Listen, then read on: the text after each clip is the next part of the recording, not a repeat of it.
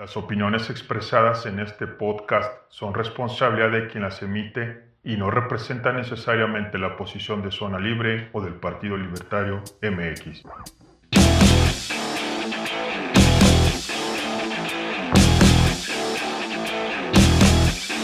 Preparados. Están entrando a la Zona Libre, donde encontrarás las ideas de la libertad. Igualdad ante la ley, libertad de elección libertad de creencia, creatividad, innovación, unión, educación y mucho más. Comenzamos.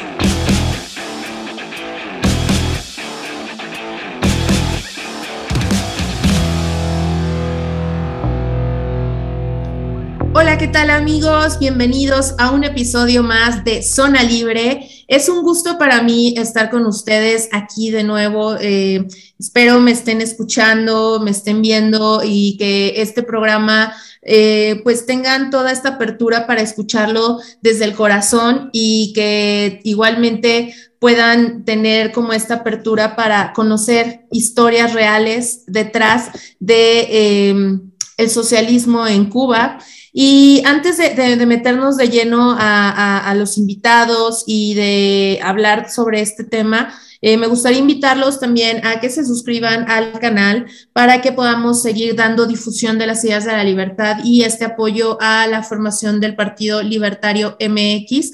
Eh, es por la, lucha de la libertad eh, en nuestro país e igualmente por la difusión de las ideas de la libertad en todo Latinoamérica. Y bueno, chicos, la verdad es que ha habido mucho movimiento acerca del tema de Cuba, hay muchas opiniones, hay gente que dice acerca de que es un bloqueo, que es que Estados Unidos tiene hacia Cuba. Eh, hay muchos mitos alrededor de, de, este tema de Cuba. Entonces, Hoy vamos a tratar de desmitificar todas estas eh, mitos, ahora sí que hay alrededor de, este tema, y sobre todo este episodio lo queremos hacer enfocado en, el apoyo eh, que podemos brindarle a la lucha que están dando toda esta gente en Cuba y que su lucha no sea en vano, que sus voces sean escuchadas y que este mensaje llegue a más personas. Y primero que nada, pues vean mi outfit, los que no me estén viendo, que me estén escuchando, pues ya, me, puse ad hoc, a, acuerdo al, estilo eh, de Cuba, porque Cuba es un país muy rico en tradiciones, en música, en su gente, en comida, tiene tantas cosas que aportar Cuba al mundo que hay que reconocerle, más allá de, de, de toda la parte como negativa que, sabemos que existe, eh, pues también es una forma de homenajear al estilo cubano, ¿no? Entonces, este, pues ahí está mi, pequeño homenaje. Y, también una forma de hacerlo es presentándoles los siguientes datos. Pongan mucha atención. Estos datos que, voy a leerles a continuación son datos que ustedes pueden corroborar en la web porque están al escarnio público y son importantes que la gente los conozca. Cuba, de miserable, no tenía nada en los 50 ni antes. Quien la compare con la miseria de Guatemala, Haití o Somalia en los 50 es porque no conoce nada de la historia de este grandioso país. Cuba tuvo electricidad, estaciones de radio, rayos X y voto para la mujer antes que cualquier país de Latinoamérica. Cuba fue el tercer país más rico en América con la tercera eh, capital más moderna del mundo. Sexto, eh, más alto ingreso per cápita en el mundo y país más rico que Italia, España, Japón, Austria y Portugal antes del socialismo. En 1956, la ONU reconoce a, Cuba como el segundo país en América Latina con las tasas más bajas de analfabetismo, solo el 23.6%. Tasas de Haití fueron del 90% y España, El Salvador, Bolivia, Venezuela, Brasil, Perú, Guatemala y la República Dominicana tenían el 50%. En 1957, la, la ONU reconoce a Cuba como el mejor país de América Latina en número de médicos per cápita, uno por cada 957 habitantes, con el mayor porcentaje de hogares con electricidad eh, a continuación de Uruguay y con el mayor número de calorías ingeridas por habitante. El primer hotel que tiene aire acondicionado central en todo el mundo fue construido en La Habana, Cuba, el Hotel Rivera, en 1951. La primera nación en América Latina y el tercero en el mundo por detrás de Gran, Bretaña y los Estados Unidos en tener ferrocarril fue Cuba en 1837. La primera instalación a nivel mundial de una industria eléctrica con alimentación fue en La Habana en 1877. Cuba ha tenido una excelente escuela de medicina, tuvo una gran inversión en investigación, hasta el punto de descubrir en 1881 el agente transmisor de la fiebre amarilla y establecer su prevención y tratamiento. Aplicaron la primera anestesia con éter en Latinoamérica en 1847 y en 1907 estrenó en La Habana la primera máquina de rayos X en toda América Latina. La primera red de alumbrado eléctrico en América Latina, incluyendo España, se instaló en Cuba en 1889. Entre 1825 y 1897, entre 60 y 75% de los ingresos brutos de España recibió del, que recibió España vino de, de Cuba. El primer tranvía que circuló en América Latina fue en La Habana en 1900. También en 1900, antes de que cualquier otro país en América Latina, fue en La Habana que llegó el primer automóvil. Primera ciudad en el mundo que tiene un teléfono de línea directa sin necesidad de operador, se encontraba en La Habana, Cuba, en 1906. El 19 de mayo de 1913, el primero que realizó un vuelo de América Latina era cubanos, Agustín Parla y Rosillo Domingo entre Cuba y Cayo Hueso, Florida, Estados Unidos, que duró una hora y 40 minutos. En 1922, Cuba fue el segundo país del mundo en abrir una estación de radio y el primer país en el mundo para transmitir un concierto de música y presentar un informe sobre la radio.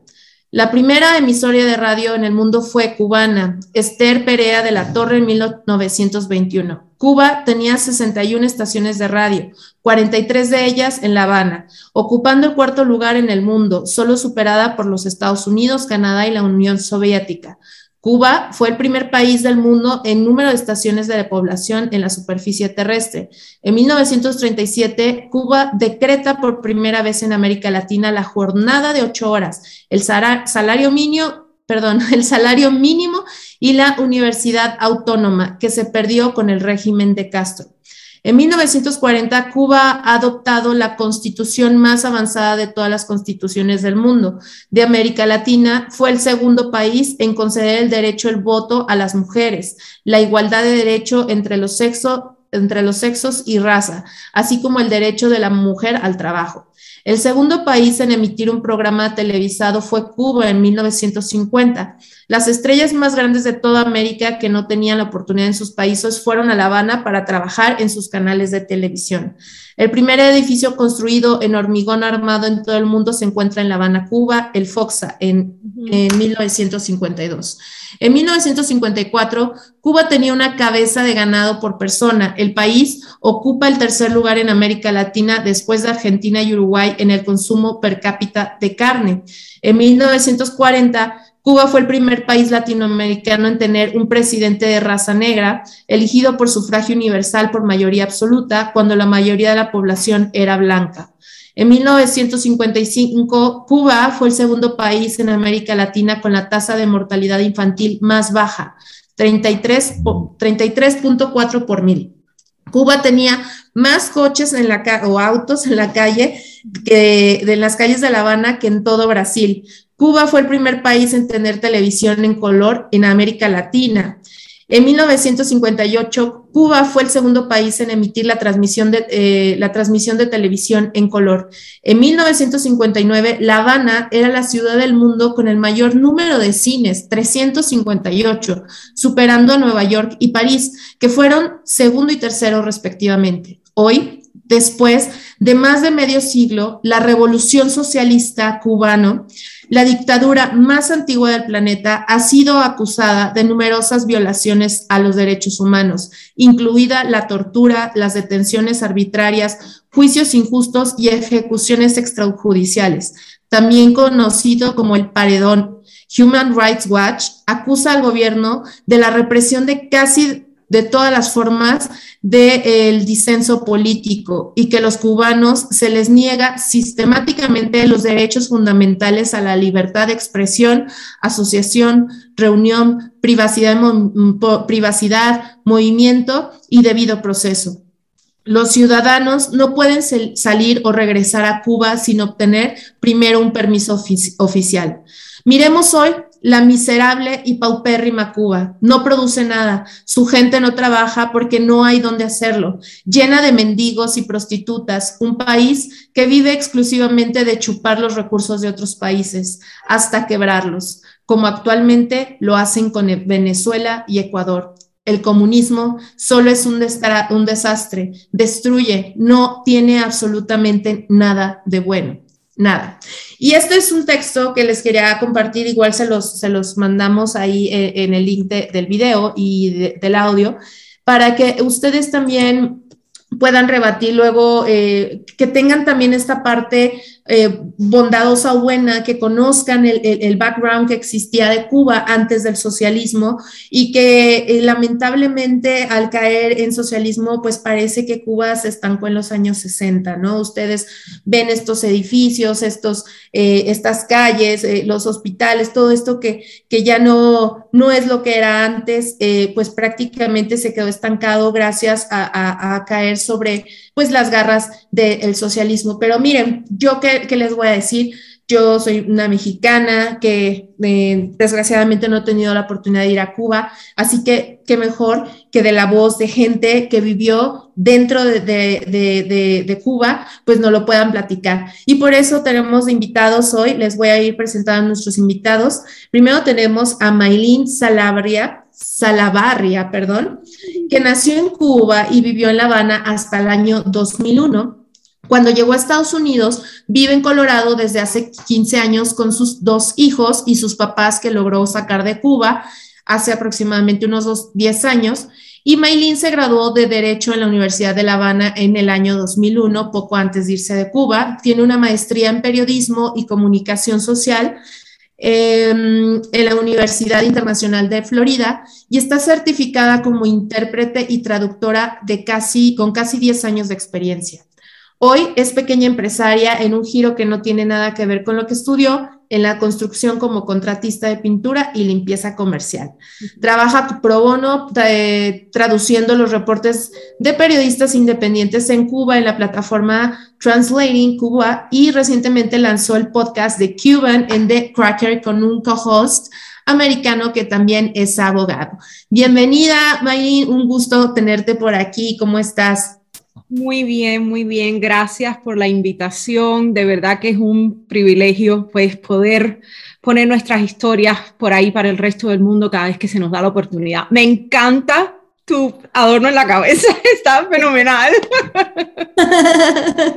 Digo, es mi pequeño homenaje. Eh, bienvenida, honradísima de tener una mujer, este, pues con una carrera tan, tan eh, relevante y sobre todo para que ahorita nos cuentes un poco tu historia. Y pues vamos también dándole entrada a nuestro siguiente invitado. Eh, él es Julio César Abreu, Abreu Corbín. Eh, él estudió en Cuba y se graduó como técnico medio en construcción vial, lo que es capataz o maestro de obras. Eh, lo, ejerció en Cuba por cuatro años. Hace 15 años salió de Cuba y desde entonces es que se ha dedicado a servir a la sociedad por medio de la iglesia y también ha estado emprendiendo en redes, e-commerce y es pastor evangélico. Ha vivido en Perú y ahí conoció la experiencia de vivir por primera vez en democracia y luego pasó en Ecuador, que es donde vive actualmente. Eh, bienvenido, Julio, ¿cómo estás? Bien, bien, este, tú sabes, con una expectativa tremenda, gracias a ustedes por, por la invitación, por tenerme en cuenta. Tú sabes que el tema de Cuba es bien apasionado, es bien apasionante y tú sabes, toda la gente que, que amamos a Cuba, nuestro país, porque muchas veces se piensa que porque y se ha dado a entender esto, que la gente que se va de Cuba eh, somos contrarrevolucionarios, no amamos a Cuba, somos ex cubanos, pero yo estoy seguro que si hay gente que, y eso se lo puede decir a cualquiera, por más que tú te quieras hacer el, tú sabes, que a veces no quieras hablar de eso, si hay gente que, que ama a Cuba, que ama su tierra, somos nosotros que hemos tenido que abandonar, que tuvimos la oportunidad de hacerlo porque no nos quedó de otra, te das cuenta. Y, bueno, aquí estamos, aquí estamos para dar nuestro aporte, eh, de, tú sabes, desde la perspectiva y desde, lo, desde lo que vivimos. Aquí estamos para, Julio, pues de hecho, eh, justo quiero ir como conociendo el contexto, ¿no? O sea, cómo se fue dando esta eh, salida de ustedes, cómo primero vivieron el proceso. Eh, supongo, ustedes nacieron allá, crecieron allá, estudiaron allá, entonces, ¿en qué punto ustedes deciden salir? de Cuba. Me gustaría, empezamos con Maylin y después continuamos con Julio. Este, Maylin, si nos puedes ir como dando como este cronología desde... Eh, nosotros, em, y probablemente pienso que a Julio le sucede lo mismo, somos la generación, em, la generación nacida y criada bajo Castro. O sea, nosotros eh, somos la, generación de niños, por ejemplo, que éramos niños cuando había una tubería directa de la Unión Soviética hacia Cuba, donde la pasta de diente con que nos cepillamos los dientes tenía un sabor asqueroso y era rusa, donde la leche que nos daban hasta los siete años venía de Rusia, donde los zapatos que podíamos comprarnos nuestros padres en el mercado negro venían de Rusia. O sea, éramos un, literalmente una colonia moderna de la Unión Soviética. Em, y bueno, obviamente pasamos por este mismo proceso desde que empezamos el kinder hasta que tú sabes que uno se gradúa de un técnico medio de la universidad, como en el caso mío, todo bajo el sistema este de educación controlado al 100% por el gobierno. En el caso mío, yo, y, me imagino con muchas, tengo muchas amistades todavía en Cuba, hay mucha gente más o menos de nuestra generación que ha pasado por el mismo proceso y encuentro muchas similitudes. Y es que el proceso este de, de abrir los ojos, de uno darse cuenta de la realidad, de cuando ya empiezas a tener una edad donde empiezas a usar tu pensamiento crítico y empiezas a darte cuenta del lavado de cerebro que te han hecho desde que eras pionero y todas esas cosas. En el caso mío, eso empezó más o menos cuando yo estaba en, en el preuniversitario, o sea, lo que es el equivalente de high school aquí en Estados Unidos, creo que en México le dicen la prepa, eh, los grados que 10, 11 y 12 que uno hace antes de entrar en la universidad. Yo, em, en el caso mío, dentro de todas las circunstancias de, de, asistir a este tipo de escuela en Cuba, yo tuve suerte porque yo fui a lo que le llaman un pre-ciencias exactas. Eh, eh, me aceptaron ahí y ahí fue donde yo hice mi preparatoria o, o, mis estudios preuniversitarios. Y entonces en ese, en ese eh, pre de ciencias exactas, yo creo que yo fui la última generación que recibimos educación en lo que se considera en el resto del mundo como la educación clásica, los, los currículos eh, académicos de educación clásica. Eh, cuando nosotros nos graduamos de 12 grados, yo creo que eran nuestro, nuestros maestros que ya estaban a punto de retirarse, fueron la última generación de educadores que se graduó como maestro antes de 1959, antes de que Fidel Castro y el comunismo eh, eh, eh, tomar el poder absoluto de lo que era la educación superior y obviamente empezaran a preparar a los maestros como instrumentos para todo su, su esquema de, adoctrinamiento y de lavado de cerebro. O sea que ya por ahí yo pienso que eso fue un punto crucial, porque ya yo veo que generaciones de estudiantes que vinieron incluso en la misma escuela antes de que la cerraran y la cambiaran y todo eso,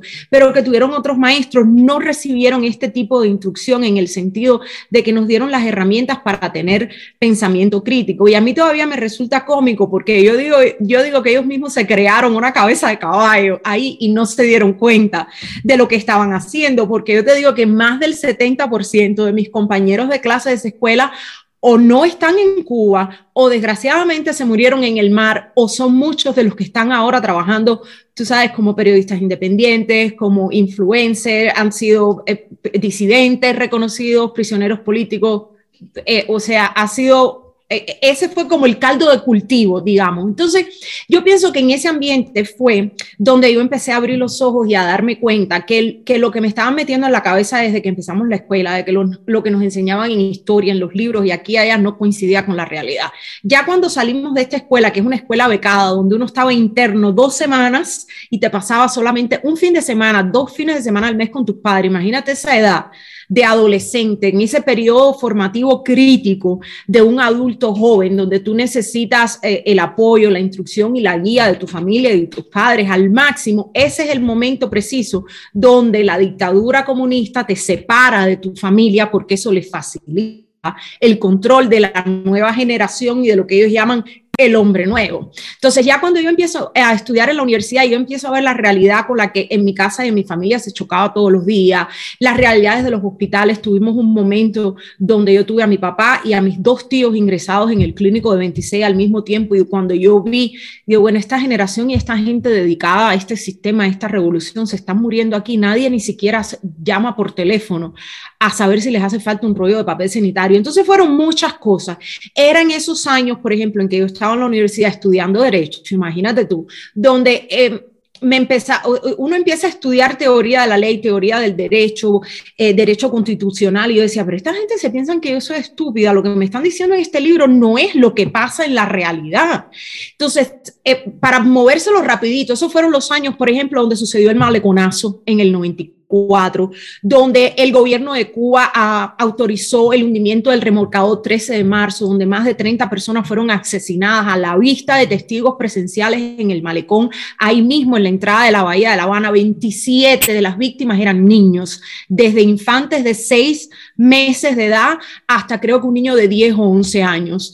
Eh, y todo esto de nuevo, yo sé que a lo mejor tú vas a poner para quien nos esté escuchando o quien nos esté mirando los, los handles de Twitter y los links, cualquiera que tenga tiempo de pasearse por, por nuestros muros y nuestros timelines en, en, Twitter y en Facebook van a encontrar esta información. Está todo en la Internet y hoy en día todos tenemos una computadora en nuestras manos con los teléfonos inteligentes, así que en realidad no hay excusa para no saber los datos y la información. Entonces, todo esto, para regresar a la historia, todo esto pasó en lo que yo estaba haciendo mi carrera en Cuba.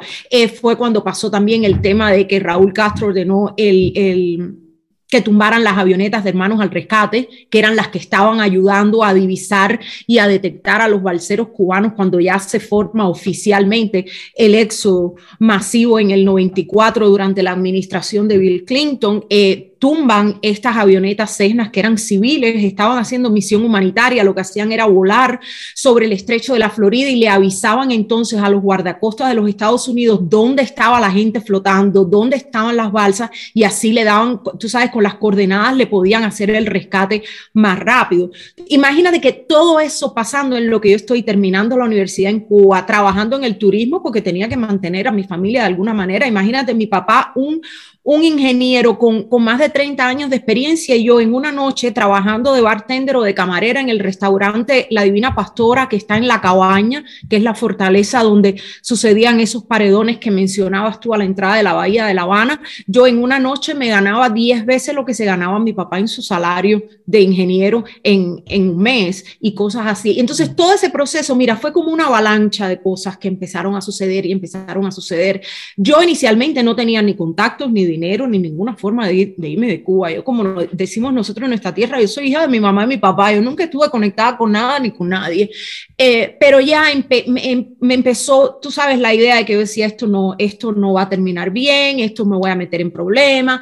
Al final de mi carrera, muy poquito tiempo antes de graduarme, em, que es cuando, cuando pasó lo de las avionetas del manos a rescate y lo del remolcador y todo eso, yo recuerdo que em, yo tuve una conversación con mi mamá, yo soy hija única de mi mamá y papá, yo soy la, la única hija que ellos tienen. Y yo recuerdo que mi mamá me dijo, mira, hazme el favor y apriétate los pantalones, termina de graduarte porque ya estás casi al final, o sea, ya, ya no tiene sentido que lo hagas, agarra, termina de graduarte, agarra tu diploma, en fin de cuentas lo que tú estudies, lo que tú aprendas, eso nadie te lo puede quitar, independientemente de quién esté en el gobierno o en qué país esté, no sé qué. Y me dijo, y empieza a buscar la manera de irte de esta mierda me perdonan el lenguaje. ¿Y sabes qué me dijo mi mamá? Mi mamá me dijo, yo prefiero que estés a dos mil millas al otro lado del mundo y no verte más nunca en la vida, a saber que estás aquí, cerca de mí y yo conociéndote como te conozco, yo sé que el día que te presentes a, un tribunal a representar a un cliente, tú vas a terminar en la cárcel junto con él.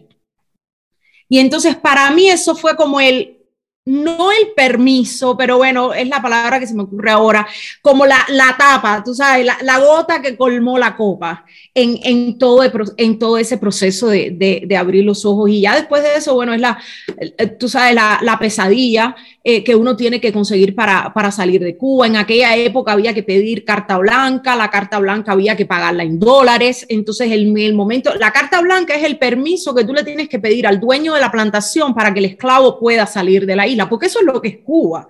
O sea, vamos a ser realistas, Cuba es una plantación de esclavos donde tiene la geografía perfecta y por eso es que esta gente han estado en el poder de la manera que lo han estado por tantos años. Al tú no tener eh, fronteras terrestres donde tú no recibes ni información ni ayuda de ningún lado, pues eso es lo que es. es una... Y además la familia Castro ha manejado el país por 62 años exactamente así, como que es su plantación privada y los 11 millones de cubanos que estamos ahí somos sus esclavos independientemente del color que tengamos en la piel. En fin de cuentas, en Cuba siempre tenemos este, este dicho que dice que el que no tiene de Congo tiene de Carabalí. Si, si nos ponemos a hacer, eh, tú sabes, esas pruebas modernas que hay ahora de genes, vas a ver que todo el mundo ahí tiene de todo un poco.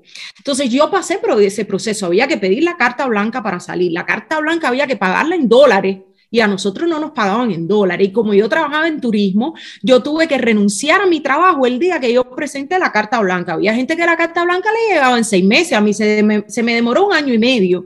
Yo me pasé un año y medio desempleada, donde la familia del que era mi esposo, con el que yo salí de Cuba, que ya estaban todos fuera de Cuba, nos tuvieron que mantener a nosotros. Entonces, yo, yo soy la generación de Cuba, me dio mucha risa cuando estaban mencionando la estadística de las cabezas de ganado por, por habitante en 1940. ¿De qué estás hablando? Nosotros somos la generación que si matas una vaca te metían 30 años de cárcel. Y yo hace rato no reviso esas provisiones del Código Penal, pero me parece que todavía es así. En Cuba te meten más años de cárcel por matar una vaca que por asesinar a una persona o por cometer un homicidio. Yo soy la generación donde el dólar estaba prohibido. Cuando yo empecé a trabajar en el turismo, todavía los cubanos no podían tener dólares en el bolsillo. Yo tengo amistades y personas que estuvieron metidos en Cien y Aldabó y que estuvieron presos por lo que le llamaban ellos tenencia ilegal de divisas. Eh, o, sea, cosas así. Yo tengo un hermano y una hermana por parte de padre que son alemanes y yo recuerdo que aún cuando, en el que fue en el 91, 92, cuando se cayó el muro de Berlín por poquito tiempo, fue en el 89, habrán sido un par de años después que ellos fueron por primera vez a visitarnos a Cuba. Adivina qué. Mi familia, que eran alemanes con su pasaporte alemán, podían quedarse en el Hotel Mar Azul en Varadero y mi papá y yo no podíamos entrar pero entonces la única segregación que el resto del mundo conoce es la de Sudáfrica. Tienen una ahí mismo en el centro de Latinoamérica, pero esa nadie le presta atención. Nadie le ha parado bolas a esa en los últimos 62 años. Yo me acuerdo que teníamos que caminar por la playa, eh, sentarnos en la parte de la playa pública y esperar a que mi hermano, mi hermana y sus padres salieran del hotel porque nosotros los cubanos no podíamos entrar a los hoteles donde los turistas pagaban en dólares. Eh, o sea, imagínate, todo, eso es como una gran batidora de experiencias hasta que logro salir de Cuba en el, en el 2001 con dos maletas y 200 dólares en, en mi bolsillo. Mi vida entera en dos maletas y 200 dólares en mi bolsillo. Cuando yo salí de Cuba, cuando llegué aquí a Miami, yo no sabía ni cómo escribir un cheque, yo no sabía cómo se usaba un microondas. Así que con eso te lo digo todo. Wow, sí, es muy, muy fuerte la experiencia, o sea, lo, lo resumiste es súper cortito, por así decirlo, toda tu vida resumida eh, antes de. Yo creo que, que, esto es tan importante que, que la gente conozca eh, la realidad y sobre todo también em, el, el, el conocer ¿Cuál era este inter? O sea, yo quiero entender qué eh, había en la cabeza de la gente en Cuba para seguir apoyando este régimen constantemente y, y, a pesar de ver la realidad que vivías, de las prohibiciones, de, de, las violaciones a los derechos humanos, ¿por qué la misma gente? Porque lo que me platican, este, mucha de la gente, incluso amigos venezolanos y cubanos, dice, es que sabes que el régimen eh, tenía ojos en todos lados o tiene ojos en todos lados, o sea, porque tus mismos vecinos eran los que eh, les avisaban que tú eras este eh, gusano que les dicen a los que no son revolucionarios. Entonces, ¿cómo hacían para meterle en la cabeza a la gente ese chip? No lo entiendo. O sea, trato de entender cómo, cómo lo verán, pero si quieren, ahorita me lo platican. Eh, vamos ahora con la historia de, Julio y ahorita vamos a ahondar en esta parte de cómo logran eh, meterse en la mente de las personas. Julio, adelante, cuéntanos cómo fue tu experiencia para salir de Cuba y, un poco la historia que viviste. Mira, este, con respecto, con respecto a mi persona, tú sabes, este, yo abro los ojos porque la, historia, la historia de, de, de Maylin y la mía prácticamente es lo mismo. Lo que aquí es, ¿dónde, dónde fueron tus ojos abiertos? La diferencia con Maylin es que lo que, lo que yo respiré desde que yo nací fue socialismo, comunismo. En este caso, mi papá era el más reacio. Mi papá era el, el, tú sabes, mi mamá, desde que triunfó la revolución, ella no quiso nada con eso. No quiso nada. No quiso nada. A pesar de que ella era, de que ella fue empleada doméstica. Oído. Porque mi mamá, cuando triunfa la revolución, fue empleada doméstica. Pero ella siempre me lo dijo a mí. Yo prefiero haber sido empleada doméstica en aquel tiempo que vivir esto que yo estoy viviendo hoy día. ¿Por qué? Porque nosotros nunca, ni en aquel tiempo ni en este, nos acostamos con, la, con el estómago vacío. Ay, sí. Mi mamá nunca pasó trabajo. ¿Sabes qué me decía mi mamá? Que por lo menos antes del 59, porque hay que, hay que reconocer algo, y cuando tú hablas con la gente de aquella generación te lo van a decir, la cosa no era parejo para todo el mundo. Y yo soy de los que creo que en el 59, y mucha gente lo sabe, que en el 59 hacía falta un cambio en Cuba. Porque el bacalao, como decimos nosotros, no, no se repartía a partes iguales. Entonces, yo sé que hay unas estadísticas y yo reconozco, porque incluso tú le puedes hablar, estas estadísticas que tú viste, hay mucha gente que tú se las habla en Cuba y no las saben y piensan que tú le estás diciendo mentira, pero verdaderamente esa era la posición que tenía Cuba en aquel tiempo. Si, si, si no hubiera pasado lo que pasó en el 59, Las Vegas no existieran hoy. Ni Cancún, ni Punta Cana. Ni Cancún, ni nadie. Cuba fuera, porque Cuba era la perla del Golfo, era la llave del Golfo. Era así, todo lo que se inventaba y todo lo que se creaba en Estados Unidos, donde primero se, donde primero operaba era en Cuba. lo mismo que valía un carro en Miami, valía en La Habana igual. ¿Te das cuenta? Entonces, ¿qué fue lo que pasó en el 59? Bien sencillo. Se necesitaba un cambio. El cambio vino. Fidel le prometió tantas cosas a la gente que peleó con él que después no las cumplió. Y yo recuerdo que hay una entrevista que le hacen a Fidel Castro, donde él lo dice. No recuerdo el nombre. Eh, esa fue una de ellas. Pero hay otra que se la hace Barbara Walters, que era la periodista norteamericana que tenía acceso a él.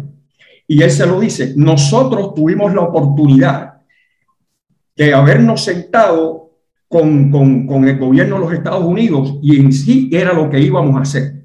Pero vino Rusia, que necesitaba, tú sabes, necesitaba operar desde Cuba para tener controlado los pasos y los movimientos de Estados Unidos. Y ahí es cuando viene lo que le llaman el bloqueo. Pero lo que se le hace a Cuba es un bloqueo, en aquel tiempo, en el sesenta y pico, es un bloqueo militar que no tiene que ver nada con el embargo. El embargo después viene por otras cosas. Por otras cosas. El embargo viene, si, hay, si tú me preguntas hoy día si hay un embargo, hay un embargo, pero el embargo no viene por eso.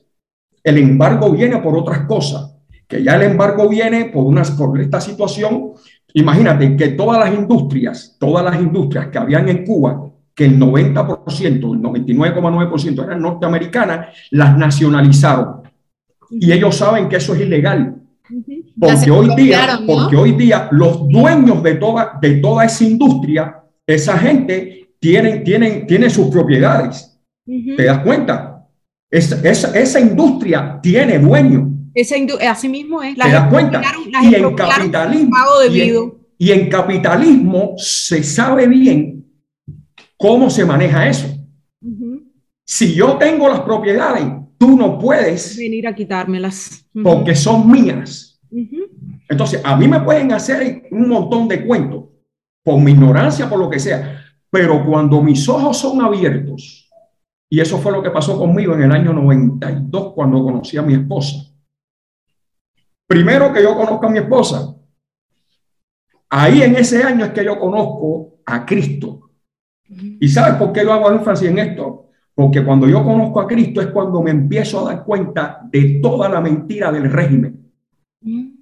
Es ahí cuando yo me siento por primera vez en una iglesia en una iglesia evangélica que escucho a mi suegro, que fue en, tú sabes que en 90-91 fueron los años cuando se cae, cuando se cae el campo socialista, que Cuba se quedó en el aire. En el aire. La economía de Cuba colapsó, que eso era para, para, que, para ya que todo el mundo pensó que aquello se iba abajo. Bueno, en ese tiempo es cuando mis ojos fueron abiertos, que yo entro a la iglesia por primera vez, que mi esposa me, me invita y yo oigo el mensaje el pastor en aquel momento era mi suegro. Cuando yo oigo ese mensaje, yo digo, yo nunca me imaginé que en una iglesia se predicara un, este, un mensaje que abarcara a la sociedad como este. Y era un mensaje puntual para el tiempo que estaba viviendo la sociedad cubana. Y ahí fue donde mi cerebro hizo así, mira, ¡paf! Se abrió. En el año 90, eso fue en el año 92. En el año 93, Dios me dio la posibilidad, ¿sabes qué? De visitar por primera vez los Estados Unidos de, Norteamérica. Imagínate tú un niño, una persona que se crió en el socialismo, comunismo, que siempre escuchó decir desde que fue la primera vez a la escuela, pioneros por el comunismo seremos como el Che, el imperialismo es malo, los yanquis son malos, los negros en Estados Unidos no pueden vivir, que cuando salen en la esquina le meten un, le meten un disparo en la cabeza y los matan. ¿Tú te imaginas cuando yo llegué por primera vez a Estados Unidos con 26 años, que yo choqué con la realidad? Que yo, lo que yo pensaba que me iba a pasar era lo que yo escuché todo ese, en todo ese tiempo que los americanos son malos, que esto es malo, que esto es malo, que no puedo salir a la calle, que no esto, que lo otro. Óyeme, cuando yo regresé, que estuve 45 días, toda la gente que me conocía a mí, fíjate tú el cambio y el giro que yo di. Yo renuncié, ya, ya cuando yo conozco a mi esposa, yo renuncio a todo. Ahí es cuando yo renuncié a todo. Ahí yo renuncié, te lo digo así, renuncié a todo. En Nueva York, en Manhattan, me paro así un día frente a uno de los grandes edificios que hay y le dije, Señor, sácame de Cuba. Sácame de Cuba porque yo no quiero seguir viviendo en esa mentira y en ese engaño que he vivido estos 26 años. Ahí me di cuenta de la falsedad, porque ahí, tú sabes, por eso es que te decía, cada cual, tiene, cada cual tuvo una experiencia y cada cual tiene una experiencia, porque el, cubano ha vivido de experiencias como esta toda su vida. Y hasta que tú no chocas con la verdad, hasta que no chocas con la verdad, te vas a encontrar familias donde los padres son reacios al sistema, te vas a encontrar familias donde una parte donde el padre es, es reacio, donde la madre es afín al sistema, pero mi mamá nunca mi papá sí era un hombre tremendo, tú sabes, incluso cuando yo era pequeño decían, este cuando sea grande este va a ser un pichón de comunista tremendo. Y eso lo decían mis primas, que hoy, hoy día viven en Estados Unidos. Esas sí, esas sí eran, esas sí eran reacias, mis tías. No, no, Tremendo, tremendo. Hoy día, papá, la misma diferencia en, en, mi familia con mi mamá y mi papá. A mí me decían lo mismo, esta va a ser come candela. ¿Te das cuenta? Así mismo. Y a lo mejor en algún punto lo fuimos porque de niños no conocíamos otra cosa, pero ya una vez que abres los ojos y es y es súper interesante porque es que cuando tú cuando a ti te crían con ese lavado de cerebro en este extremo y tú abres los ojos, mira, tú te vas así al otro, donde a mí hoy en día el que me hable de fuerza, poder y represión del Estado es como si me pusieran diablo para que tú lo sepas.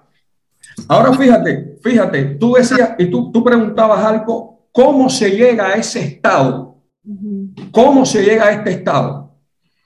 Si te pones a analizar en Cuba, de 59 hacia acá, apenas se ha construido algo por la revolución.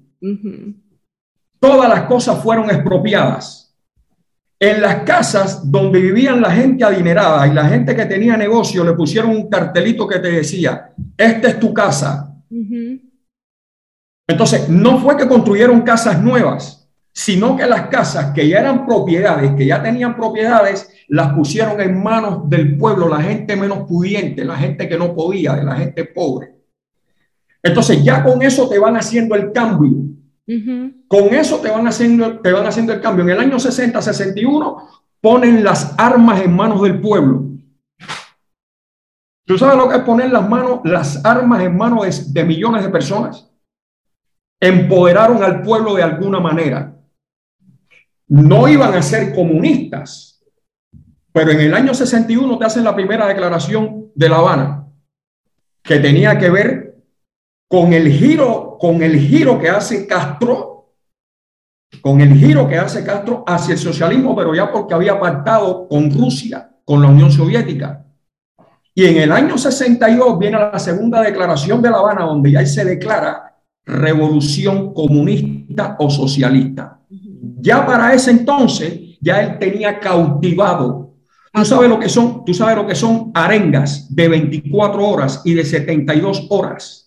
Y la gente diciendo patria o muerte venceremos, estamos contigo, Fidel. Esto, por eso te decía al principio, antes de empezar, que esto era un espíritu. Cautivaron a la gente, los cautivaron. Fidel Castro se endiosó.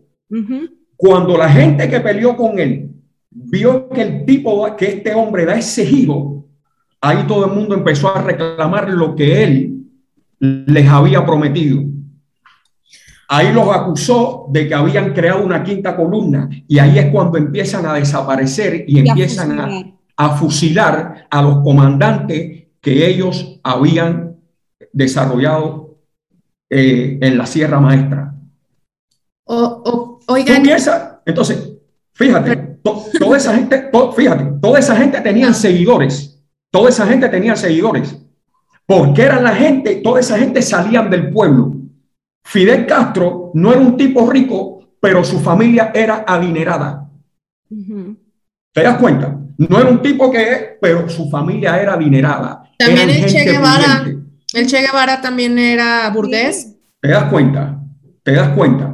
todos tenían posibilidades, pero eran, son de esta gente idílicos, porque si tú te vas a ver toda esta gente que, que, que hablan de socialismo y hablan de esta basofia, todos de alguna manera han manejado billete, dinero, gente soñadores, de cambiar el mundo. Ellos trataron más o de venderle al mundo la historia de que la revolución era de los pobres, de los desposeídos. Mentira, que empezaron el apoyo en la clandestinidad y todo eso era la clase media, los intelectuales, los universitarios, la gente que en realidad no la estaba pasando tan mal en Cuba.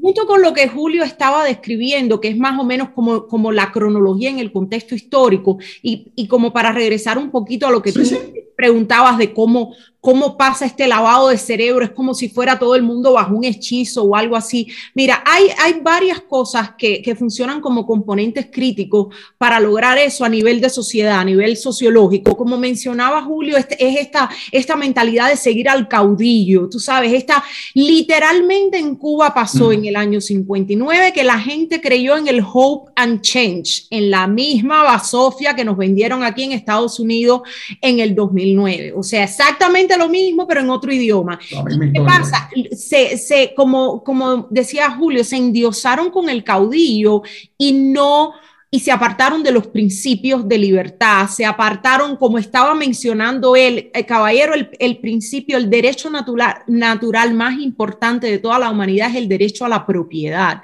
¿Y qué es lo que hacen los estados totalitarios, los socialistas, los izquierdistas, los progres cuando llegan al poder, o cómo hacen, como está sucediendo ahora en Estados Unidos, que llevan décadas haciendo lo mismo por vía regulatoria, lo primero que empiezan es erosionar el mm. derecho natural del individuo a la propiedad. Entonces ya por ahí tú tienes un caldo de cultivo, tú tienes entonces el otro aspecto que es el caudillo y el que todo el mundo le creyó a ciegas, tú sabes, sin mantener un, un, uno de estos de, ok, vamos a controlar y vamos a chequear qué está pasando. Entonces ahora cuando eh, eh, describe Julio todo, todo esto de qué pasa cuando ya literalmente nos convertimos en una colonia de la Unión Soviética. Eso fue lo que sucedió. Entonces cuando se afianza el gobierno en el poder, hay, varios puntos claves en la sociedad que ellos empiezan a controlar. Número uno, el adagio más antiguo de la historia de la humanidad, divide y, y, y vencerás por poco se me sale en inglés, pero bueno, divide y vencerá. ¿Dónde empiezan? Empiezan a dividir la familia entre el que es gusano y se fue y el que es revolucionario, entre el que tiene alguna creencia católica o el que nada más cree en el partido, en el que esto y en el que lo otro, en el que tuvo y en el que no tuvo. Mientras más dividida está la sociedad, más fácil el gobierno se enraiza en el poder. Y ya sabemos que cuando el Estado y el gobierno se enraizan en el poder, al final ¿Quién paga las consecuencias? El individuo. Eso es número uno. Número dos, empieza este sistema de, de este control centralizado de la educación. O sea, estamos hablando literalmente de la preparación de las nuevas generaciones que venían como la mía, como Julio, cuando empezábamos en la escuela, desde, desde preescolar, desde kindergarten hasta que nos graduábamos de la universidad. Eh, y ahí tienes una parte, ese, tú sabes, el adoctrinamiento, el lavado de cerebro. A eso agrégale la posición geopolítica de Cuba como país, que de verdad eres todas de perder. Como les mencionaba anteriormente, es una isla, no tenemos eh, fronteras terrestres. Entonces, a todo esto súmale un gobierno dictatorial que empieza a poner un puño de hierro en la censura de la información, en la censura de todo, o sea, es como si hubieran metido a la isla completa en una burbuja y lo hubieran rodeado de cañones soviéticos. Entonces, imagínate tú, todo lo que nace, crece, envejece y se desarrolla dentro de esa burbuja no está expuesto a la realidad del mundo. Súmale la censura, súmale la discriminación eh, de ideas religiosas, la discriminación entre grupos de quién está en la élite del partido, en la élite del ejército, del Consejo de Estado, de los ministros y como digo yo, el cubano de a pie, los hijos de mamá y papá, como nosotros que somos las experiencias que te estamos diciendo. Cuando tú tienes todos esos componentes de control en la sociedad, y todos esos medios o métodos de control, incluyendo obviamente la prensa, que nunca ha sido libre, la información, los canales de televisión, la radio, todo controlado por el gobierno, cuando tú pones todo eso así sobre la mesa, ¿qué resultado tú vas a tener? El único resultado que puedes tener es una sociedad que por 62 años se creyó tú sabes, aquella estafa. ¿Por qué? Porque uno no tenía manera de buscar un punto de comparación diferente. Y cuando algo por dentro te decía que tenías que hablar y que tenías que protestar, efectivamente, el tiro llegaba por algún lado y a los tres meses le decían a tu familia dónde ir a buscar. Así mismo. ¿Entiendes? Entonces, cuando tú tienes todos esos componentes de represión y todos esos componentes de fuerza, literalmente aplastando a un país y una sociedad entera al mismo tiempo, así es como llegamos a esta situación de la que tú mencionabas al principio, como que todo el mundo se cree eso, como tú sabes, como ya obviamente ya en estos años las cosas han cambiado. Yo pienso que la, eh, desde la caída del, del comunismo en, en la Unión Soviética y en Europa del Este, las cosas empezaron a cambiar después que el Papa visitó a Cuba también eh, la avenida de la Internet, la avenida, eh, con censura y todo, porque no es secreto para nadie que la Internet por el gobierno es censurada, que tienen tienen consejeros y, programas de los mismos que usan los chinos para, para censurar en China, es lo que están usando en Cuba, pero así todo con esas barreras, ya por lo menos la gente, la, la generación que nosotros le decimos los niños del periodo especial, Majo, que yo, mm. yo, sé que hemos hablado de eso. Sí, que justo es lo que te iba a comentar y que era lo que quería seguir, el siguiente, la siguiente pregunta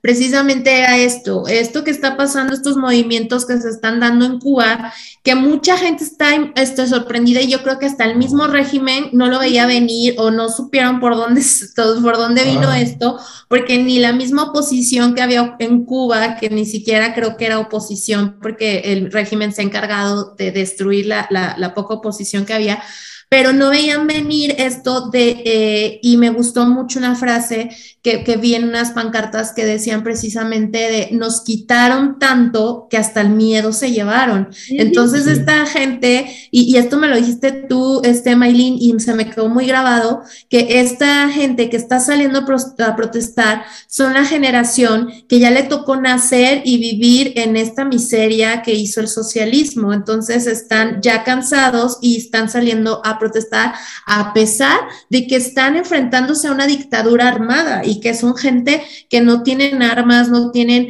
forma de defenderse y aún así están saliendo a protestar, ¿no? Y eso eh, era lo que quería que nos contaras un poco, Maylin, al respecto de lo que tú estás viendo y lo que te está, porque también tú traes mucha información por lo mismo de, tu carrera, ¿no? De, del periodismo te llega y, que tienes familia y todo esto, que, que nos cuentes un poco por dónde vino este y lo de SOS Cuba y todo este movimiento. ¿Cómo ha, sido, ha sido, caballero, ha sido algo impresionante. Mira, yo creo, y, yo sé que hemos hablado en, los espacios de Twitter y, en, otras, en otras plataformas de esto antes, pero como para hacer un resumen de todo, como decías tú, lo que pasó el 11 de julio tomó, cogió a todo el mundo de sorpresa de sorpresa, eso no se lo esperaba. Eh, pero cuando lo empezamos a hablar a nivel de sociedad, te lo digo porque, o sea, son la edad de los sobrinos que tengo en Cuba, son, son los muchachos, es la gente que todavía eh, me duele que dejé atrás. Eh, estamos hablando de esta generación que nosotros le decimos los hijos del periodo especial. Es esta generación que nació en Cuba después del año 91-92, que no es como Julio y yo, que te decíamos, no, nosotros éramos cuando Cuba era un satélite de la Unión Soviética, que la pasta de diente era rusa y sabía a diablos, y la leche condensada también venía con, con nombres rusos, pero al menos teníamos pasta de diente y teníamos leche condensada que venía directamente de la tubería de Rusia. Ahora estamos hablando de una generación, estamos hablando de los milenios más jóvenes y los de generación Z más, más mayorcito.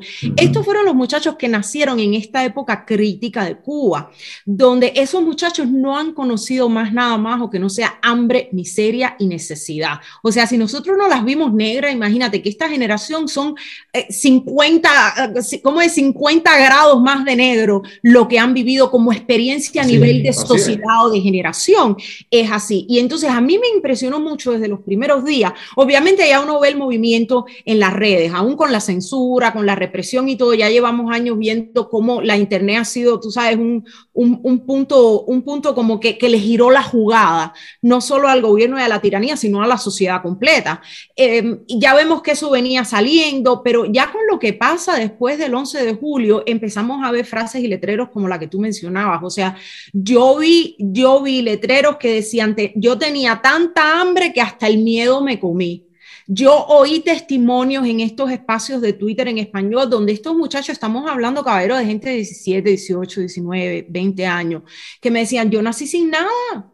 Yo nací en medio de hambre, miseria y necesidad. Yo no tengo nada que perder. Si me toca poner el primer puesto muerto en la calle, pues que sea lo que Dios quiera. Entonces, cuando tú ves esta mentalidad y esta reacción en cadena a nivel generacional en una sociedad, porque además todo esto que pasó pasó en más de 50 ciudades al mismo tiempo y que todo empezó, caballero, con un, con un post en un grupo de Facebook en un grupo de vecinos de San Antonio de los Baños en Facebook. Cuando tú ves cómo eso se, se convierte en una chispa eh, que saca a la gente de la calle, de la manera que salieron, eh, tú te das cuenta que ya ahí hay como uno, ¿cómo se dice en inglés? Un shift generacional, es completamente diferente. O sea, la generación de nosotros si uno se daba cuenta, pero a veces como que te trababas, te autocensurabas, te medías. Estos muchachos nacieron sin nada, o sea, literalmente no tienen nada que perder. Si no tienes una familia que vive en el extranjero y te mande dinero, no comes, no comes así de simple. Y de nuevo, ver que a nivel de generación completa, en, toda una sociedad, salgan a la calle de la manera que salió, yo pienso que, que es, un, es un punto donde no hay marcha atrás. O sea, tomó a la dictadura por sorpresa tomó a la misma sociedad cubana que lleva 62 años bajando la cabeza y poniendo la espalda para que, le dé, para que el mayordomo le dé el latigazo, a la sociedad cubana en general la tomó también por sorpresa, a la opinión pública, al resto del mundo. Eh, yo pienso que nos queda un camino largo para llegar al final de la dictadura. Pero yo pienso que desde lo que pasó en julio, caballero, esto no tiene marcha atrás, esto nunca va a ser lo mismo. La mayoría de los cubanos no se dan cuenta, o sea, no se dan cuenta que ellos ya son libres, pero todavía no lo saben. No se dan cuenta que en julio ellos se quitaron el grillete del tobillo. Muchos lo pagaron con su vida, muchos todavía lo están pagando con cárcel. Y a lo mejor tú hablas con ellos y de sus palabras tú no vas a escuchar que ellos digan, no, yo me siento libre. No es así, caballero. Estamos hablando de tres, cuatro generaciones eh, de individuos que mañana se cae todo aquello y empieza la reconstrucción del país y nosotros vamos a necesitar 20 años más para que la gente aprenda a ser libre, como mismo lo aprendió Julio cuando salió y como mismo lo tuve que aprender yo, porque no sabemos ser libre cuando estás nacido y criado en un régimen y en una sociedad totalitaria de esa manera en Cuba. O sea que yo creo que desde el punto de vista de alguien que lo ve desde afuera, para mí fue un fenómeno impresionante y creo que lo que me causó a mí también mucha gente de la diáspora en el exilio, no solo en Estados Unidos, sino en otros países del mundo, fue como que nos dio, no sé, ese sacudión y nos dijo, ponte las pilas porque tienes que convertirte en la voz de los que ahorita en las calles de Cuba están maniatando. Exacto. eso, eso mismo. Y por eso eh, la verdad es que eh, quisimos hacer este programa especial para darles como, eh, porque sabemos que son muchos países en Latinoamérica que están bajo este yugo socialista y que lo están viviendo y que a lo mejor están pasando esta etapa, pero lo que queríamos enfatizar y hacer este programa especial para Cuba es precisamente porque está surgiendo este pues ahora sí visiblemente eh, eh, despertar de la gente y que incluso eh, la gente que empiezo a conocer en Twitter precisamente de chicos jóvenes cubanos que dicen, no, es que yo le dije a mi mamá, voy a salir a las calles y que su mamá le dijo, ¿qué vas a salir? Vas a ser la única, no va a haber nadie más contigo. Mm. Y cuando la ve ahí y que ve que de repente que son más, ella también se unió porque ya estaba la gente con esta idea de que no, no, va, no van a cambiar las cosas, el régimen no lo va a permitir, eh, esto no va a cambiar. Entonces, cuando hay factores de cambio, cuando hay gente que no espera a que otros lleguen a salvarlo, sino que dicen, si yo no pongo eh, manos a la obra, nadie lo va a hacer, entonces es cuando las cosas empiezan a cambiar. Y justo me gustaría hacer como esta acotación, eh, eh, como mensaje en general a los demás países, Argentina, Bolivia, nuestro país, México, Venezuela, todos los países que están este, viviendo la instauración o que ya en la instauración de, un régimen socialista. Es decirle, si ustedes quieren que las cosas cambien, no esperen que llegue un salvador, no esperen que llegue alguien eh, del extranjero a cambiar las cosas, porque eso simplemente no va a pasar. Va a ser desde ustedes mismos, desde que en su mente logren primero liberarse de estas ideas en las que les dicen que siempre hay un enemigo, porque si ustedes se fijan, a ustedes les metieron mucho la idea del enemigo que es Estados Unidos, el imperialismo yanqui todo esto. A México nos meten mucho la idea de los españoles, la conquista española, y siempre es el mismo discurso que utilizan los populistas de izquierda para generar este odio y división y generar como este resentimiento en las personas y entonces imagínense el sentimiento de resentimiento sumado a la miseria y a, la, y a la escasez, pues obviamente creas estos monstruos revolucionarios que no les importa matar a inocentes en nombre de una lucha que ni ellos conocen. Entonces, gente en, estos países, de verdad, infórmense, acérquense a las ideas de la libertad, conozcan que lo principal, antes de que un régimen, un político venga a, salvarlos, está en ustedes el conocimiento, está en ustedes el pedir que se haga eh, lo que el gobierno debe hacer, que es seguridad y justicia justicia, nada más, y que nada es gratis. Chicos, por favor, eso es súper importante porque creo que por ahí es donde se nos mete más cañón estas ideas populistas, el de queremos educación gratis, queremos escuelas, este, mm. luz gratis, queremos salud gratis, queremos no sé. No. Nada y el gobierno siempre al final sale del bolsillo de alguien porque el dinero no se crea solo. Exacto exacto. Y esa parte creo que todavía en Latinoamérica no nos queda claro. Y eh, Julio faltó que, que, nos compartieras un poco tú qué opinas sobre estos movimientos juveniles acerca de, de lo que está pasando en Cuba. Y posteriormente me gustaría eh, preguntarles a este, una, una, cuestión más, pero si quieres ahorita que, que, hagas tu intervención, les hago la pregunta, ¿vale? Mira, ok, mira, me parece y como decía Maylin, esto, esto nadie lo pensó. Esto que pasó el 11 de julio, nadie se imaginó que eso iba a pasar. Yo he tratado de romperme la cabeza, me he roto la cabeza, tú sabes, pensando con la experiencia que más o menos uno tiene pero esto verdaderamente cogió por sorpresa a todo el mundo, esto nadie lo esperaba. Incluso yo creo que mucha gente que estábamos, que estábamos dormidos fuera de Cuba. Yo te digo, yo tengo un dicho que, que, que muchas veces digo que cuando yo salí de Cuba yo tiré la llave para atrás y no sé dónde cayó. Te lo digo así. Pero también te dije que como quiera que sea, uno tiene familia allá. Yo mismo tengo mi viejo allá y mis viejos, como quiera que sea, no están como yo quisiera que estén. Lo poquito que yo pueda hacer hoy en día y lo poco que yo pueda hablar hoy en día para que Cuba sea libre, lo voy a hacer. Y quiero acotar algo en esta hora. porque se, todas estas cosas, tú sabes que ahora el, el, régimen está actuando de una manera y habla de una manera desde que se generó todo esto, eh, que hace ver que lo que está pasando en Cuba es por la escasez, porque no entran implementos a Cuba, porque no entra abastecimiento a Cuba. El problema de Cuba no tiene que ver, lo que, lo que pasó el 11 de julio no tiene que ver nada en parte tiene que ver porque una cosa va a llevar a la otra. Pero esto se trata de que esta lucha es por la libertad de Cuba. Esto no tiene que ver nada con comida. Esto no tiene que ver nada con medicina. Esto tiene que ver con la libertad de Cuba. Eso tiene que dejar, eso tiene que quedar claro en todo el mundo. Que esto que pasó en Cuba no es por una simple escasez, lo que la gente salió a buscar y a luchar y a exigir es libertad, porque la gente está cansada. La gente llegó a un punto de quiebre que ya la gente está cansada. ¿Te das cuenta de que estén dirigiendo sus vidas, de estar amarrados, de estar encarcelados, de, que te de que te estén rigiendo cómo tú tienes que vivir la vida, de que tomen decisiones por ti? La gente está cansada de eso. Los mismos de adentro que los de afuera. ¿Te das cuenta? Entonces, eso es algo que tiene que quedar bien claro. Yo lo digo porque también veo muchas veces en grupos, eh, tú sabes, en grupos de todas las naciones que se están haciendo eco de estas cosas que están pasando y, hablan, no, porque si en Cuba, que si es bloqueo, que si esto. En, el, en los años 70 había comida en Cuba. En los 80 había comida en Cuba. Lo que no había era libertad.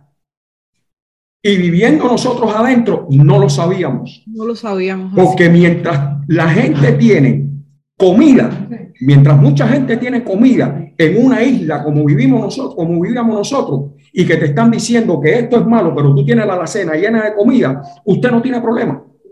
Usted no ve más allá de la comida. ¿Te das cuenta? Usted no ve más allá de la comida. Nosotros se lo dijimos a la gente, mira, ustedes no saben aquí en este país donde nosotros vivimos que, te suben, te suben un 5 centavos a pan y ya todo el mundo se tira para la calle. Y yo le digo a la gente, óigame, ojalá en Cuba la gente pudiera comer ese pan que ustedes se comen aquí, que por 5 centavos, que están en su derecho también, que están en su derecho. Y que, si, y, que, y que si protestan por 5 centavos, es por algo, no es por gusto, es porque le está doliendo en el bolsillo. Pero una cosa es eso, que tú puedas luchar por esos cinco centavos y que tú no puedas luchar porque aparte que tienes que pagar 10 dólares o 10 pesos cubanos por un pan que no se lo puede comer ni un chancho, que tampoco puedas protestar. ¿Te das cuenta? Eso, está muy fuerte, claro, que, que, lo silencien, que no puedas expresarte, que no puedas desarrollarte, que no puedas opinar distinto. que no puedas opinar distinto. y es un método de control más, o lo que mencionaba Julio. Yo siempre tengo esta frase que, por supuesto, la, la, tengo que buscarle el equivalente en inglés cuando trato de explicarle a la gente en inglés esto, y es que cuando tú, cuando a ti las tripas te están sonando, caballero, cuando tú no sabes qué le vas a poner a tus hijos en la mesa en la noche, Nadie tiene tiempo para pensar en la libertad de expresión, en los derechos de propiedad, en que si el poder del Estado debe ser pequeño o grande, en que yo tengo derechos naturales o constitucionales. No, cuando, y desgraciadamente eso es lo que ha hecho el gobierno de Cuba y tantas otras dictaduras socialistas en el resto del mundo por mucho tiempo, nos han controlado nuestra respuesta como individuos a base de cuánto nos suena el estómago, literalmente con hambre y con miseria. Me da mucha, eh, me resulta interesante que Julio mencionaba lo de cómo, cómo los medios de comunicación en el resto del mundo después del día 11 de julio empezaron como que a tratar de torcer la historia. Eh, porque eso fue una de las cosas con las que yo me exploté como un psiquitraque aquí en inglés y en español que ustedes no se imaginan. Cuando sale el presidente senil este que tenemos aquí en este país ahora, que el tipo no se acuerda ni qué tipo de que se comió esta mañana para el desayuno, a decir que no, que los cubanos lo que quieren son vacunas y, y comida. Digo, mira, pedazo de mamarracho, hazme el favor, ¿eh? Que si quieres me ofrezco de traductora voluntaria para poderte poner subtítulos en inglés a los videos y las, los, letreros y las cosas que esos jóvenes en las calles en Cuba están diciendo. Allí nadie está pidiendo ni de vacunas ni nada de eso. La gente lo que está pidiendo es libertad. Están pidiendo que se vaya ese presidente puesto a dedo que nadie eligió. Están pidiendo que se vaya el Partido Comunista, que se convoque a elecciones libres, que se liberen a los prisioneros políticos sin ningún tipo de condiciones. Pero es que eh, te digo, el, el, resto del mundo, la, los medios de prensa, que ya sabemos de manera general que la prensa, y te lo digo yo como, eh, como antigua reportera, ya dejaron de ser el cuarto poder. Están, están metidos en la cama y en las agendas de los políticos y de los partidos y de los gobiernos como, como nada. Eh, eh, y, que te traten de, tú sabes, de tergiversar y de, y de trastocar esa realidad cuando, caballero, literalmente hay jóvenes pagándolo con su sangre y con su vida. Eso me parece una cosa obscena para, tú sabes, para decirlo de manera decente, obscena. Eh, y como mencionaba Julio, es algo que el resto de Latinoamérica y el resto del mundo se tiene que poner, se tiene que poner las pilas. Eh, podemos hablar de colapso sanitario, podemos hablar, de, podemos hablar del embargo, podemos hablar de todo esto hasta que se acabe el mundo, pero las cosas y la verdad hay que decirlas como son. Y fue uno de, uno de, los, de las grandes cosas que me hizo a mí, como que, como decía... Eh, Julio, como que te, te, te, despertó y te hizo abrir la boca a pesar de que habías tirado la llave y la habías dejado atrás. Porque por, muchas, por muchos años decía, bueno, tú sabes, déjame no marcarme mucho, porque mis hijos nacieron aquí, pero a mí me gustaría que, tú sabes, llevarlos aunque sea una vez, que vean donde yo nací, bueno, la miseria del edificio en Alamar que se debe estar derrumbando, pero bueno, como para darles esa perspectiva. Pero mira, yo te digo que a mí, personalmente, cuando yo vi con mis propios ojos los testimonios de, cuando yo escuché los testimonios de Cuba, cuando yo vi los testimonios de video, yo dije, ¿sabes qué? Yo no tengo excusa. Yo no tengo excusa ¿Qué es lo peor? Que me pongan en una de la lista de los gusanos, de los pagados de la CIA, lo que sea. Oye, ese va a ser el letrero que con más orgullo voy a cargar por el resto de mi vida. Pero tuve ese momento donde yo dije, si esos muchachos están dispuestos a tomar las calles y saben que el precio que lo van a pagar va a ser con su vida, yo no tengo excusa. Yo no puedo seguir buscándome justificaciones. Y si mi labor o lo que yo puedo hacer es a lo mejor estar despierta hasta las 2 de la mañana traduciendo lo que salga de allí, poniéndolo en inglés, ayudando lo que sea. Bueno, pues mira, esa, eh, ese es mi llamado, ese es mi llamado y eso es lo que me toca hacer. Porque pienso que lo, que lo que ha hecho esta generación de cubanos en Cuba es algo encomiable, es algo que no creo que se haya visto en Cuba. No sé, no sé qué piensas tú, Julio, si pensamos en historia, quizás desde la época de los mambises. Quizás desde la época de los mambises no hemos visto algo así. No se, esto no se había visto. No se había visto. Nunca. se había visto. Esto, mira, donde único y como único se había esto es con las turbas, con las turbas estas que, que de, de Blas Roca, ¿sabes? De régimen para pueblo. Pero esto del pueblo contra el régimen nunca se había visto. Esto es primera vez en 60 años que sucede en Cuba. La del 94 se quedó corta. Se quedó corta. La del 94 se quedó corta. Fue La Habana nada más. Lo del 94 fue ahí, va, y todo se quedó ahí. Pero esto fueron 3, 4 días, una semana en este tema. Y ahora, ¿cuál es el tema? Porque ellos están tratando de, tú sabes, estas cosas que ellos están haciendo es para tratar de callar a la gente estos seis meses estos seis meses para terminar el año. Pero vamos a ver lo que va a pasar después que pasen estos seis meses, porque ya este pueblo se despertó ya. Y yo estoy consciente de que la gente de repente está calladita, pero como ellos no tomen medidas para empezar a cambiar las cosas en Cuba, la gente se va para la calle de nuevo, porque esto no se resuelve con una tonelada de arroz, esto no se resuelve con una latica de atún, esto no se resuelve con eso. Esto no se resuelve con que ahora, porque hay gente que está pidiendo, escuchan, hay gente que está pidiendo justicia, gente que han perdido hijos, mujeres que han perdido esposos. Esto no es de que ahora vamos a abrir y vamos a hacer los cambios, vamos a hacer esto y nos vamos a perpetuar en el... Eso no va a ser así, porque esta generación, esa generación de, de, del periodo especial, no está pensando en eso. Esta generación lo que está pidiendo es cambio radical porque ya están hartos. Ya la gente está cansada.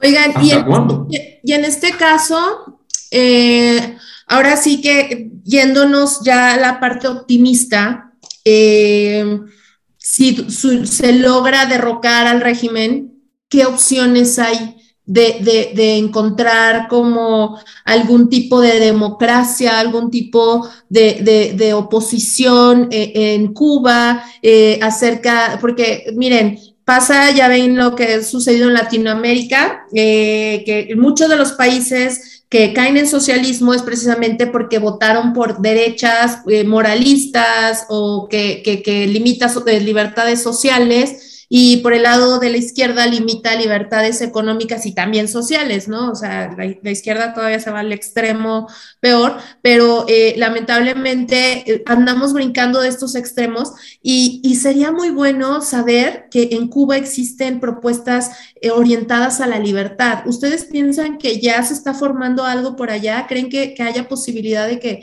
que logre algo el pueblo cubano con miras a la libertad? ¿Qué opinas? Mira, eh, eh, yo no te voy a decir que estoy muy metido en, en todo el tema de la política de Cuba, cosas que están pasando aquí afuera y eso. Pero sí tengo conocimiento que hoy día hay muchísimos partidos, muchísimos partidos independientes que, que, se están creando fuera, fuera de Cuba, fuera de Cuba, lo he escuchado. He leído, eh, no te voy a decir que, que, he leído muchísimo acerca de eso. Incluso hace poco, hace poco me compartieron la, la constitución del 40, que la tengo guardadita por ahí, no la he, no la he, porque no he tenido tiempo de leerla, pero he, escuchado y he leído que en temas de democracia es la, es la constitución que se necesita en Cuba. Entonces sí creo, sí creo que hay gente que se está preparando, que se está preparando, eh, y, bueno, en lo que a mí respecta, vamos a ver qué es lo que pasa en el futuro. Yo sí tengo, tengo esperanza que cuando hay un cambio, que sea un cambio radical. Y que los cambios que vienen, sí, van a haber situaciones, porque nada es perfecto, nada es perfecto. Este va a ser un mundo en que prácticamente, yo creo que esa es una de las cosas también que la gente en Cuba tiene mucho miedo, que tiene miedo, mucha gente tiene miedo al cambio, principalmente esta parte de la generación de las generaciones que quedan, tú sabes, de antes de 59, que todavía queda una buena parte, eh, esta, esta la generación de los 70, de los 80, parte de los 80, que tienen esa, esa tú sabes, tienen ese miedo, tienen ese temor de lo nuevo conocido, te das cuenta. Pero sí creo que, que, que si vienen cambios, van a ser para bien, van a ser para bien y tú sabes, los cambios, la perfección se va a ir dando en el, en el, en el camino. Como dice, la, como dice la canción, caminante no hay camino, se hace camino al andar. ¿Te das cuenta? Va a ser un tremendo reto para los cubanos, pero te digo que es un reto que, que es para aceptarlo. Y yo creo que es va a ser para bien, ¿no? Ya, ¿Eh? ya, yo siento que va a ser para bien, ¿no? Que, no, sí.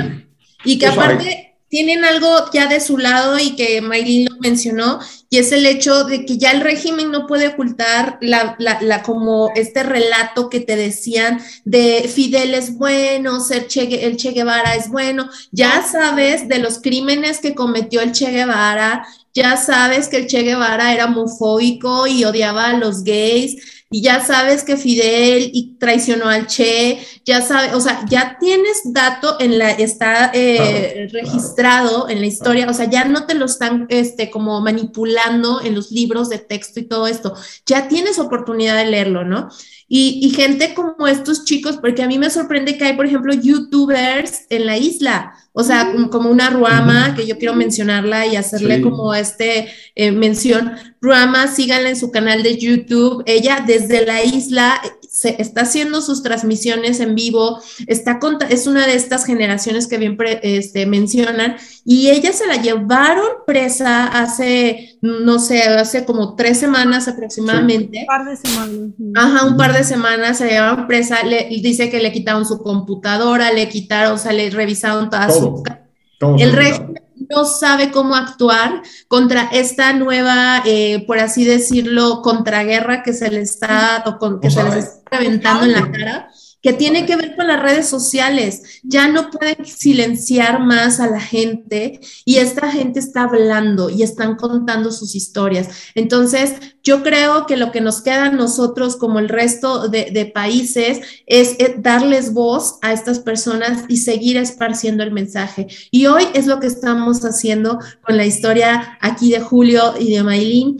Y pues ya vamos eh, finalizando, ya vamos casi a la recta final de, este programa y me gustaría eh, que nos dejaran cada uno de ustedes una reflexión que quieran compartirle a las personas que nos escuchan o nos están viendo al respecto de lo que es el socialismo y de lo que es la libertad y cómo, cómo les gustaría que, que, este mensaje llegara a más cubanos y a, más, a todos los latinos en general. Bueno, mira, yo eh, pienso que, eh, no sé, la primera idea se me ocurre que, tiene que ver con lo que preguntabas y es que me siento muy optimista en el caso específico de Cuba, porque cuando uno analiza lo que ha pasado en, nuestro país de origen en los últimos 62 años, es como cuando uno dice que llegas al fondo. O sea, cuando tú, cuando tú tocas ese punto de fondo máximo donde todo es tan negativo, donde todo es tan cruel y todo es tan malo, por decantación, cualquier cosa que venga después va a ser mejor. Va a ser mejor. ¿Entiendes? No quiero decir que sea perfecta, va a tomar un proceso de transición, pero eh, si miras la historia de Cuba, lo hemos hecho antes, lo hemos hecho antes con menos recursos, en, en, en, momentos históricos donde no estábamos, donde estamos ahora. Y pienso que si lo hemos hecho antes, sí tenemos la fortaleza para hacerlo ahora, sobre todo cuando, cuando tengo conocimiento de que en Cuba hay un movimiento cívico muy diverso, donde hay un movimiento cívico de que a lo mejor hay muchos partidos, muchos disidentes, pero por ejemplo, todo el mundo está en el camino centrado de que cuando se vaya el Partido Comunista y el gobierno del poder, hay que centrarse en, la, en restablecer la constitución de 1940 y empezar a reconstruir el país. Y cuando tú tienes esa pluralidad eh, en un movimiento cívico, de nuevo, que, que sabemos que son partidos que, que no están reconocidos por el gobierno, que son perseguidos, que son masacrados, que son reprimidos, cuando tú todavía tienes eso vivo en el fondo de la sociedad, eso a mí me da optimismo y me da esperanza, además de que toda la diáspora que estamos en el resto del mundo, en el momento que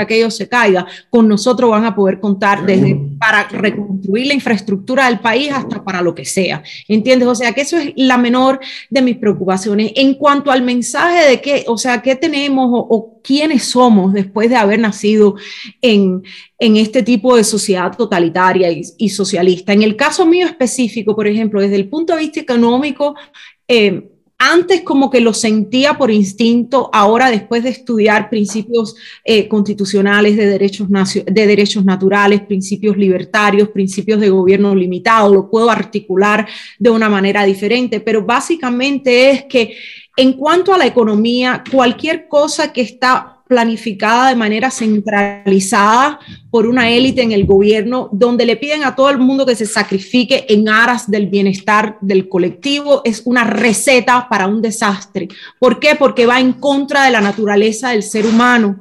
El ser humano vive en comunidad, vive en sociedad, pero nosotros somos, somos individuos soberanos, individuos libres, que tenemos de nuevo derechos naturales. Los derechos naturales, caballero, y este mensaje es para Latinoamérica, no nos los da ningún gobierno, no nos los da ningún partido. Nuestro derecho a la vida, a la propiedad, a la libertad de pensamiento, a la libertad de expresión, son derechos inalienables, innatos que tenemos desde el momento en que nacemos como seres humanos y no como un perrito, un gatico o una plantita de rosas en, una maceta. Eh, y pienso que, que, regresar a, ese a esos puntos fundamentales de lo que significa la, la libertad individual con todas las responsabilidades que trae. Eh, es crucial y fundamental, no solo para Cuba, sino para el resto de Latinoamérica, que ya vemos que el comunismo y el socialismo en Cuba se ha convertido en el cáncer que, que, ha que se ha hecho metástasis en el resto de la región. Creo que eso es, es, es algo fundamental y es algo que aplica no solo en las sociedades desde el punto de vista económico, sino en las sociedades desde el punto de vista de mentalidad. O sea, no hay nada más lindo que ser libre, que ser dueño de tus ideas, de tu cerebro, de, de, de tus palabras. Y, y si las dices bien, vas a tener éxito y si las dices mal, bueno, mira, te tocó perder y asume la responsabilidad de tu error, pero así es como debe ser. Y pienso que eso es, es, es, como un recordatorio fundamental, de nuevo, no solo para cubanos, por lo que estamos pasando en la isla y por, lo, por la desgracia que hemos vivido con ese comunismo, por más de 62 años, sino para el resto del mundo también. Muchas gracias, Maylin. Y Julio, eh, tu mensaje que quieras dejar. De mi parte, de mi, de mi parte, voy a decirles algo que de repente les dé risa, pero es, es, es una experiencia y es bien... Decirle a la gente que recuerden que la historia de Robin Hood es una leyenda. La historia de Robin Hood es una leyenda. El socialismo es la vida real. Es el reparto de la miseria entre todos. Así. Socialismo es reparto de la miseria entre todos. En el socialismo no hay nada gratis. En el socialismo no hay nada gratis. Como decía Maylin, y esta es una realidad, alguien paga. Y ese alguien no es el gobierno, somos nosotros mismos. Exacto. Por algún lado, por algún lado te lo van a sacar. Así es. Y en este caso, el, el, el que se ha vivido en Cuba, el que se ha vivido en Cuba, ya tú ves el costo y el precio. Familias divididas. Horror. Muerte en, la, en los mares, enfermedad, pobreza, miseria, escasez, muerte, asesinatos, desapariciones. Eso es el socialismo. ¿Te das cuenta? Ya sea socialismo del siglo XXI, ya sea el que sea. Aquí en el socialismo del siglo XXI lo viví aquí en Ecuador, que todavía hay gente que está pagando.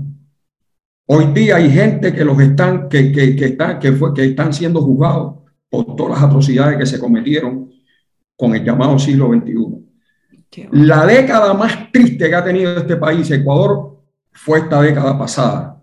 14 años de corrupción, 14 años de saqueo. Vayan a ver cómo está Venezuela hoy. Ay, no. ¿Te das cuenta? Eso es el socialismo. El, es, es, así mismo Eso es el socialismo. Bajo es, el socialismo es un, el saqueo, el saqueo de, de, para quien no se ha leído la rebelión de Atlas o para quien debe leerse Granja de Animales. Ahí van a entender que, por cierto, es el primer libro que me leí cuando me salí de Cuba. Nadie me dio... Orwell, ¿no? Sí, nadie me dio ningún intro de qué se trataba y cuando me lo leí, que ya ves que es un librito bien pequeño, me quedé fría. Pero para quien léanse esos libros y aprendan que en el socialismo todos los animales, te, venden el mensaje de que todos los animales son iguales, pero siempre hay unos que son más iguales que otros. ¿Por qué? Porque es esa élite que mencionaba Julio que se dedica a saquear y a explotar lo que producen, la, lo que producen los productores, valga la redundancia. Y para quien no se ha leído la rebelión de Atlas, la lo mismo, todas las sociedades, porque es nuestro instinto como ser humano, llega el momento en que los productores se cansan de ser el, el ¿cómo es la, el, el, barquito portugués de los que no trabajan y quieren vivir a costa de los demás. Como decía Julio, no hay nada gratis, caballero. No, Al final se paga de una manera u otra, como digo muchas veces aquí cuando les explico en inglés, ay, porque en Cuba tienen la educación gratis y tienen la, eh, los hospitales están cayendo, pero son gratis. Yo, sí, pero tú sabes a qué precio lo hemos pagado, hemos pagado el precio más alto que puede pagar un ser humano por algo que es entre comillas, gratis, es con nuestra libertad, con nuestra dignidad, con nuestra, tú sabes, aplastando nuestras capacidades de ser personas productivas y de ser personas exitosas en el nivel que nos lo, los querramos poner como reto. Eso es el desastre del socialismo. Eso precisamente es. No Mira, es lo que te venden en las universidades hoy en día. ¿Sabes, ¿Sabes qué es lo que me gusta a mí? Y tú sabes la diferencia que yo siempre saco de los partidos de derecha e de izquierda que los de izquierda te presentan todas las cartas y ya tú, los de derecha te presentan todas las cartas y ya tú las conoces. Pero los de izquierda siempre te tienen una, uh, siempre te tienen una carta debajo de la manga uh -huh. y tú no sabes cuál es la carta con la que te van a jugar. Así mismo es, así mismo. ¿Te das cuenta? Tú no sabes con qué carta te van a jugar. Y cuando te la sacan es para provecho de ellos y no para, para provecho de las mayorías. Es muy cierto y generalmente se paga con sangre. Se paga con sangre Así se paga Así con es. muerte, se paga con Así es. miseria. Como decía Julio, mira la década que ha tenido Ecuador, caballero, miren a Venezuela, el país con la riqueza de petróleo más grande en Latinoamérica y la, la gente muriéndose, se comieron a los perros callejeros igualito que nos los comimos en La Habana. eh, en, cuando empezó el periodo especial y eh, como, de nuevo no hay ni papel sanitario y la gente comiendo de los basureros. O sea, si eso no es un testamento vivo, ahí en vivo y en directo, de lo, del fracaso que es las políticas centralizadas, las políticas colectivistas y toda esta, toda esta estupidez y toda esta basofia socialista que nos quieren meter en la cabeza, no sé, no sé qué cosa es entonces, no sé. Qué fuerte, chicos. Miren, de verdad estoy impresionada con todos los datos y toda la información que, que han dado eh, eh, el día de hoy. De verdad les agradezco mucho. Eh, por aquí, disculpen que se asomó hasta mi perrita que está inquieta. No ya se asomó a saludar y ahorita justo mencionas que se comían a los perritos. ¡Oh, qué horror! O sea, de verdad, qué impresión. De, o sea, eh, eh, justo también este tipo de datos, ¿no? A mí me dicen, es que en Venezuela el transporte público es gratis y de qué les sirve si están buscando comida en la basura. O sea, de verdad, eh, gente, no se vendan este relato. Recuerden, datos matan relato. Y pues para ya irnos despidiendo, les agradezco tanto eh, sus aportaciones, Julio, Maylin, de verdad, muchísimas gracias. Eh, esperemos que este programa lo puedan escuchar muchas, muchas más personas. Y pues yo me quisiera despedir con esta frase que me gusta bastante, que dicen, el precio de la libertad es tu constante vigilancia. Así que no permitan que ningún populista les vendan eh, ideas falsas. La única forma de ser libres es con el conocimiento, con cuestionar y siempre eh, darles batalla a los totalitarios. No se dejen, Latinoamérica estamos unidos y pues acá en, en, México saben que está el Partido Libertario. Síganos en nuestras redes sociales, eh, compartan este contenido y pues que lleguemos a más personas. Muchas gracias chicos y que viva Cuba. Cuba libre. Y gracias viva Cuba. por darnos y vida. Así mismo. Cuba Patria, vida y libertad. Gracias. Gracias. Bye. Esta fue una producción de Partido Libertario MX. Síguenos en Facebook, arroba Partido Libertario MX y en Twitter, arroba PLibertario MX. También puedes encontrarnos en www.partidolibertario.mx. Creación musical Zain Cervantes.